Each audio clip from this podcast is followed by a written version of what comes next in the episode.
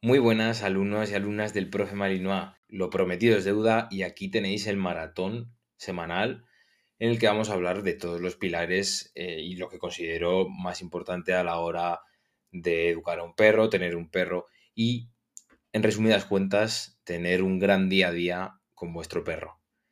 Va a costar de siete capítulos, uno por cada día, ¿vale? Se publicará uno cada día. Y bueno, espero que os guste, ¿vale? Es, es, un curro, al fin y al cabo. Voy a intentar que este puente, pues, podáis tenga, tener una visión más amplia de lo que es tener un perro. Tanto para aquellos que tenéis y me seguís desde hace tiempo, como para los que acabáis de llegar. Y, por cierto, eh, aprovechando la situación, os quiero dar las gracias a todos porque hemos crecido muchísimo este año.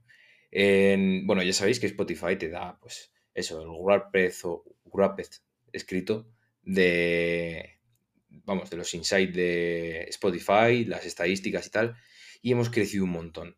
He subido la publicación a, Instagram, ¿vale? Seguirme y darle el like, ya que eso, pues bueno. Em, a ver si consigo crecer un poco en Instagram y bueno, pues lo que os comenté el otro día. Tengo pensado estos siete capítulos llevarlos también a YouTube. Mm, estoy estudiando el cómo abrir un canal de YouTube y demás. Y bueno, os iré actualizando a lo largo de la semana, porque es que quiero grabarlo todo. A ver, que, a ver si me da la vida, ¿vale? Entonces, nada, hoy el capítulo va a tratar del lenguaje canino, algo fundamental en, en la vida del perro y del guía. Y bueno, pues cómo descifrarlo, señales del perro, eh, los aspectos claves, daré algún consejo, sonidos, señales de calma, comunicación durante el juego. Bueno, ahora vamos con ello, ¿vale? A lo largo de la semana, lo que os digo, os iré contando más cosillas y bueno, no os voy a hacer spoiler, ¿no? Tampoco os voy a decir lo que vamos a tratar en toda la semana. Pero bueno, iros haciendo una idea de qué son los esenciales. ¿Que alguna vez sí que lo habremos hablado en el podcast? Pues sí. Pero oye, Mm, no está de más o bien recordarlo y bueno, he hecho una investigación profunda y bueno, y con todos mis conocimientos intentaré pues que aprendáis lo máximo posible, ¿vale? Así que nada, vamos a por el episodio de hoy con el lenguaje canino. Empecemos por el lenguaje corporal. Visualizar a vuestro perro, tenemos la cola. La cola vamos a interpretarlo como un barómetro de emociones, ¿vale? El movimiento de la cola nos mide el estado emocional del perro. Verlo así. Luego tenemos también las orejas y los ojos, que también son algo clave y en los que debéis, en lo que os debéis fijar. Y la postura corporal en sí. ¿Vale? Vamos a profundizar en cada uno de ellos. Y vamos a empezar con la cola. Podemos tener dos tipos de movimiento. El rápido y suelto, que indica alegría, contento, ¿vale? De estos pondré algún ejemplo en el vídeo de YouTube. Y una cola, bueno, esa vale, pues ya está. Mm, significa alegría en sí, pero en cambio una cola erguida y rígida, pues mm, puede ser una señal, bueno, es una señal de alerta y de precaución. Muchas veces cuando vemos esto, lo mejor es actuar y sacar de esa situación al perro. No está tensa, como puede ser, por ejemplo, encontrarnos de frente con un perro en una calle estrecha. Ahí igual lo mejor es Vale, vemos que la otra persona sigue avanzando porque no se ha fijado en la posición de nuestro perro, sigue avanzando, con el perro suelto, con el perro atado, da igual. Nosotros podemos coger, oye, llamamos al perro, venga, nos damos la vuelta, esperamos a que pase, buscamos una zona más ancha, nos cambiamos de acera, hay mil soluciones. Pero aprender a leer esta situación para hacer también la distinción con la de felicidad, con la de felicidad, podemos poner el ejemplo de un juego. Cuando al perro le ves que está como súper eufórico, vais a jugar, pues bueno, es una clara señal de alegría, ¿vale? Moverá la cola ahí súper contento, o cuando ve a otro perro y socializa, es su amigo, ¿vale? Ves que hay, que hay feeling entre los dos perros, ¿vale? Pues ahí tenéis otra situación de alegría. Luego, orejas y ojos. Las orejas y los ojos nos dan una pista de cómo se sienten los perros. Las orejas, por ejemplo, tienes dos posiciones, las rectas. Esto también tengo que advertir que es depende del perro. Por ejemplo, en el mío yo lo noto muy, muy rápido. Eh, hoy hemos estado en el monte, por ejemplo, y ha visto unas vacas, ha visto unos caballos, ¡pum! Las orejas para arriba. Sin embargo, por ejemplo, cuando mis padres llegan y, el perro se pone súper contento, lo primero que hace es agachar las orejas. Ya os voy a mandar una, algún día una foto, bueno, lo veréis en el vídeo también, de cómo reacciona mi perro cuando se pone contento, cuando le vas a mimar, cuando, ¿vale? Cuando hacemos algo que al perro se le ve feliz, pero no de emoción, no de vamos a jugar, no, ahí ya es alerta, uh, ojo que vamos a jugar. No, me refiero al, joder, qué bien, cómo me alegro que estoy viendo a mi propietario o propietaria, voy a saludarle, a que me mime, a que, ¿vale? Ya os, ya os digo, os voy a mandar, claro, obviamente trabajaré con mi perro en los vídeos, mm, porque todavía no quiero pedírselo a mis clientes, eh, en plan, oye, voy a, ¿puedo grabar a tu perro para el canal de YouTube? Pues no sé, igual a todos no le hace gracia, ¿no? Pero bueno, ya os digo que soy nuevo en esto, lo mismo un día me lanzo y se lo pido. Pero bueno, poco a poco. Y bueno, el tema de los ojos. El tema de los ojos, habréis oído el de media luna, los ojos salidos. Bueno, eh, el tema de los ojos también no se da tanto, ¿vale? No es tan visual y depende del perro también. El tema de las orejas, pues a ver, si tenéis un bulldog, pues, pues igual no, ¿no? O si tenéis un rastreator, que no me sale ahora la raza, el nombre de la raza, pues el del anuncio de Rastreator, pues obviamente las orejas, poco vais a saber de su estado de ánimo a través de las orejas, ¿no?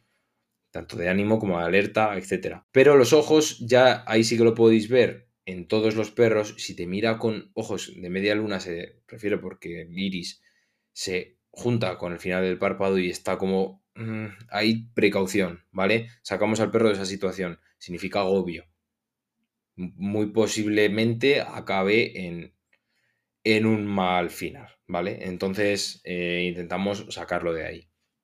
Luego vamos a hablar también de la postura corporal. Tenemos el cuerpo erguido. Cuando el perro se hace grande, generalmente pasa con otros perros, la típica cresta. Mm, ahí no tiene por qué desencadenar una pelea, ¿eh? ni mucho menos, pero tener cuidado. Significa de, ¿vale? El perro está conociendo a alguien, ya si veis que empieza a aparecer la cresta, ojo, cuidado, porque no siempre aparece. Y bueno, se, yo, por ejemplo, dejo que se huela el perro, que se conozcan, se huelen. Oye, una meadita por aquí, el, otro perro la huele, el otro perro otra meadita, el mío la huele, vale, ya se han conocido, nos vamos. Oye, quién sabe si se al principio entran en tensión, cuerpo erguido, cuerpo grande, y de repente pues luego se pone a jugar. A mí me ha pasado ya más de una vez, ¿vale? Entonces, saber interpretar a vuestro perro cuando le veis así de erguido, hay perros y perros, ¿no? O sea, tener en cuenta que esto no se puede aplicar a todos los perros. Por eso es muy importante que conozcáis a vuestro perro. Eh, esto os lo digo porque, vale, sí, igual al términos generales esto se cumple, pero cada perro recordar que es un mundo. Entonces, conocer bien a vuestro perro, generalmente una posición erguida puede ser eh, y es un símbolo de ojo, cuidado, me voy a hacer más grande que este perro que viene, no vaya a ser. ¿Vale? Recordamos, es un diálogo entre perros. Así que como consejos en cuanto a esto, a cuanto al lenguaje corporal, os recomiendo que observéis atentamente a vuestro perro, conocerlo, ¿vale? Y sobre todo respetar esas señales, tomar acción con estas señales. Y por último, a, tomar acción me refiero, pues, la situación que os he pintado antes. Si veis que un perro está viniendo, el perro vuestro está alerta con una cresta, nos damos la vuelta, no pasa nada. Con las orejas erguidas, o sea, es, leer el cuerpo del perro en conjunto. Estos tres puntos que os he dicho, tenerlos en cuenta y aplicarlos. ¿Vale? Y luego, pues, premiamos esa comunicación que ha tenido el perro con nosotros. Entonces pasemos a lo que son los sonidos. Generalmente Mm, interpretamos que hay un sonido que es el ladrido, que por ahí se comunican los perros. Y mucho más allá de la realidad, esto es mentira. Los perros no se hablan entre sí por, por el ladrido, obviamente, porque hay perros que ni ladran. Entonces, quiero distinguiros tres sonidos muy característicos, que el primero es el ladrido, que dentro de los ladridos, bueno, ya tenéis el episodio 33, es... Mm, hablo extensamente de ello, entonces no vamos a profundizar, que tampoco quiero hacer cada capítulo del maratón muy largo. Y entonces, pues bueno, eh, tenéis ahí el episodio, echarle un ojo, que está muy bien.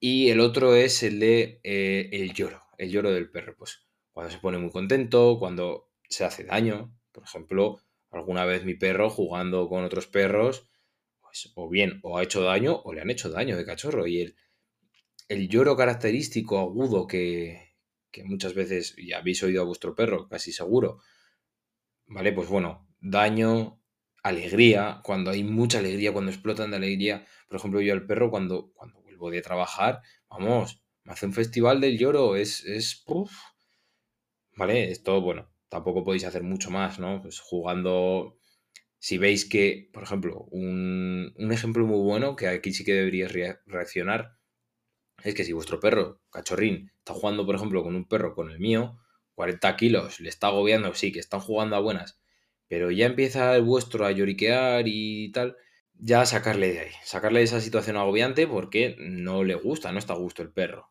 ¿vale? Distinguir entre el lloro bueno y el lloro malo, así como consejo. Y luego también el, lo que yo le llamo el motorcito, es decir, ese, mm, ese gruñidito sin ladrido, ¿vale? Con ese ya, ojo, con ese ya está diciendo el perro, oye, que estoy aquí, que no hagas eso que vas a hacer, ¿vale? Esto muchas veces eh, con clientes pasa que está el perro comiendo, le vas a echar la mano a su comida porque sí, por los motivos que existan, da igual, y el perro se te pone a gruñir. Ojo, hay ojo porque hay muchos perros que se te pueden lanzar. Te puedes llevar un mordisco, te puedes llevar lo que sea. Entonces, este ya os diría que es el que más precaución hay que tener. Otro punto importante son las señales de calma. Vamos a ponerlo como el tercer punto de, este episodio. Y pues de esto ya hemos hablado alguna vez también, pero son los típicos bostezos, desviar la mirada, girar la cabeza o todo el cuerpo, lamerse los labios. Aquí hay un, no un sinfín, pero hay muchos movimientos que ejecuta el perro que podemos interpretarlos y nos ayudan a comunicarnos con él. Esto puede ser cuando se siente agobiado, cuando está ansioso, cuando se siente amenazado. Mm, se, recurre, se recurre a estas señales de calma para o bien tranquilizarse a sí mismo y lo que es lo, lo mejor, la mejor situación, para que tú te enteres de que, oye, el perro no está bien. Bien enseñar los dientes, me había olvidado. Es muy importante esa también. Entonces, así como ejemplos en la vida cotidiana, pues, por ejemplo, tu perro está en el parque y se acerca a otro perro desconocido y le, saca los dientes. Pues vale, pues ahí te está diciendo el perro, oye, eh, no te, no te acerques, que me caes mal, por lo que sea, pero mm, tira. Luego, estás continuamente sobando al perro, otro ejemplo, ¿eh?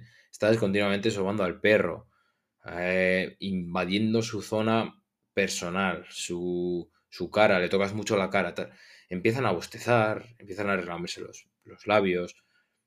Esto, ah, los labios no, el hocico.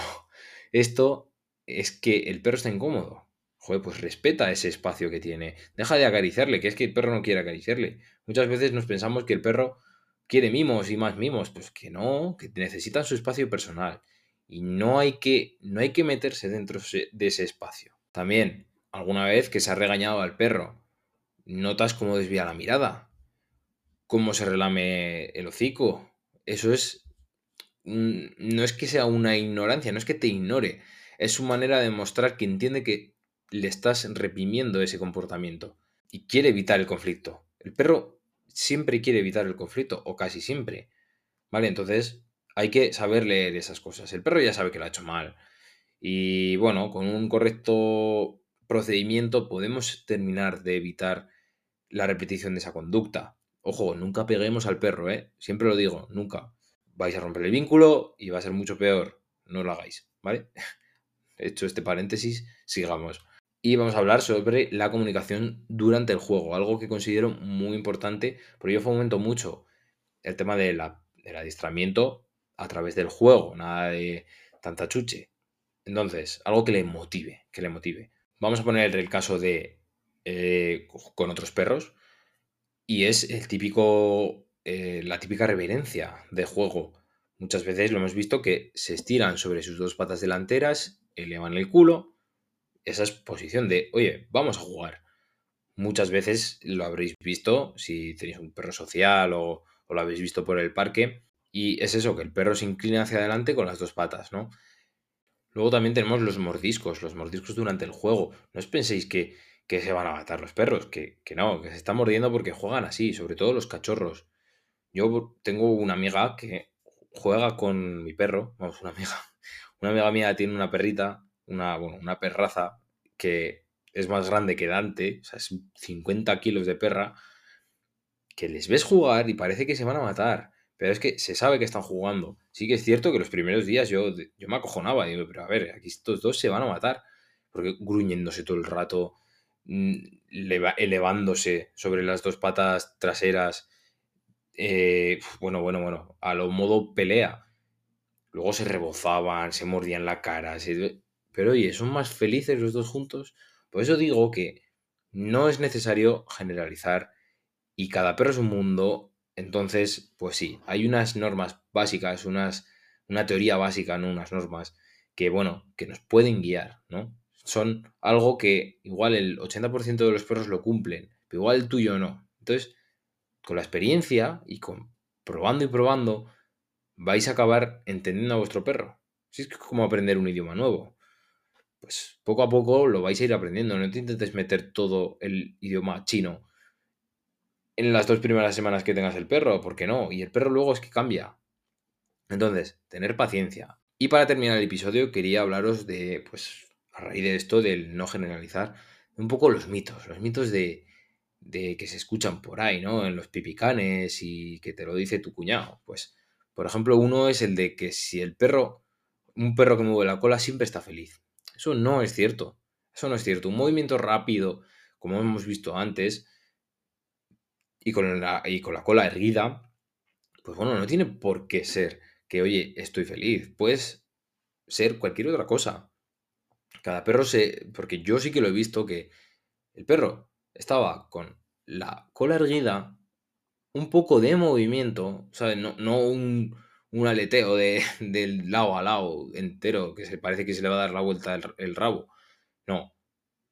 Un mínimo movimiento, pero eso ya es moverse y lanzarse por el otro perro. Esto yo lo he visto en el parque y es que es, sobre todo en los pipicanes, que de verdad no os lo recomiendo para nada. Entonces, no generalicéis, ¿vale? Yo os doy consejos que son de forma general ciertos y que sí, que un muevo, por ejemplo, en mi perro este caso se da. Cuando mueve la cola erguido es que está contento, que quiere jugar con el otro perro. Eh, sin embargo, cuando se encuentra con otro perro que, y tiene el, rabo erguido y fijo, ahí ya le digo, Dante ven, Dante viene, le ato, pasamos al lado y listo. ¿Vale? Luego, un perro que gruñe siempre es agresivo y siempre es reactivo contra perros, humanos. No, esto tampoco es del todo cierto. El gruñido es una forma de comunicarse y no siempre significa agresividad. A mí mi perro alguna vez me ha gruñido. ¿Por qué? Porque, por ejemplo, el otro día el capullo de él empezó a morder la cama porque quería salir y yo no podía salir por X motivo. Pues que me gruñó. Eso no significa que me vaya a agredir. Me está diciendo, oye, que quiero seguir mordiendo esta cama. Quita, quita, que no me va a morder, ¿vale? Porque le conozco, es mi perro, etcétera, lo que os he dicho antes, no me voy a repetir. Pero me ha querido comunicar eso, ya está, pues yo se lo quito tranquilamente, el perro se queda ahí quieto en su sitio y listo, y listo, y se pasa la situación, se evita, se le deja solo ahí y listo, ¿vale?